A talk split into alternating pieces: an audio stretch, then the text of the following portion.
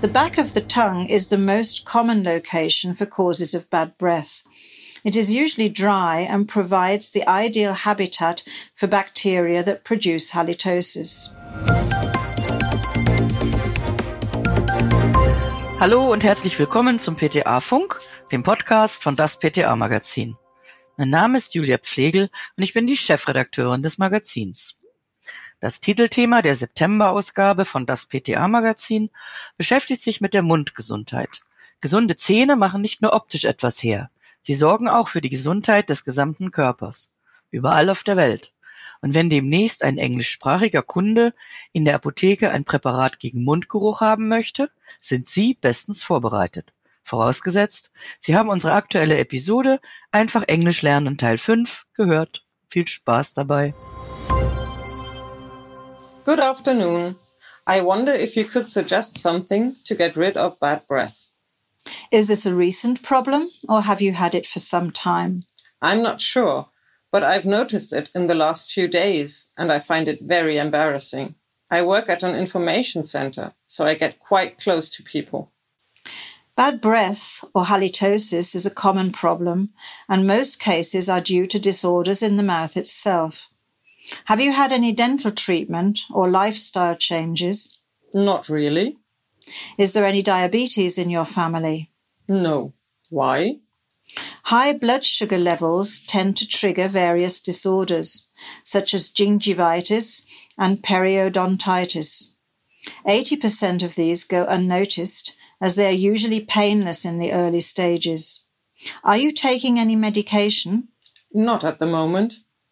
Some medicines, antidepressant, antihistamine, or antihypertensive drugs, for example, can reduce the flow of saliva, which is necessary to flush away food and to neutralize acids produced by bacteria in the mouth.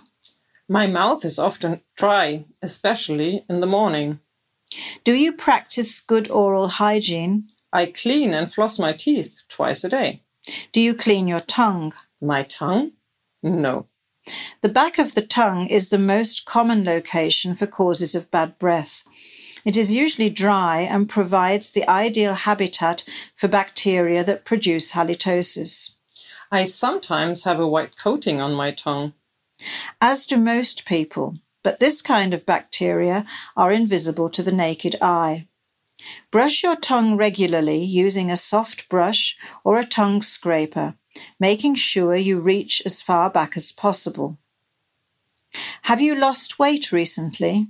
Yes, I was on a diet for about six weeks. That could be another reason for your problem.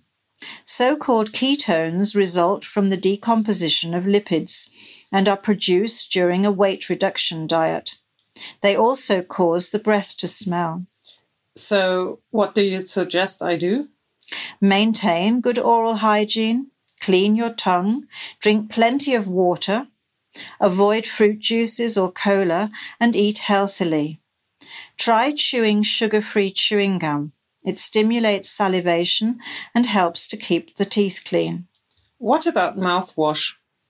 I can recommend several products, including an antibacterial mouthwash, which I can show you. If, however, there is no improvement within a week or two, Make an appointment with your doctor or dentist. They will make sure that there is nothing serious at the root of the matter. I'll do that. Thank you very much. You're welcome. Das war unsere aktuelle Episode vom PTA Funk, dem Podcast von das PTA Magazin. Danke, dass Sie zugehört haben. Wir freuen uns über Downloads, Likes und Kommentare. Auf Wiederhören, bis zum nächsten Mal.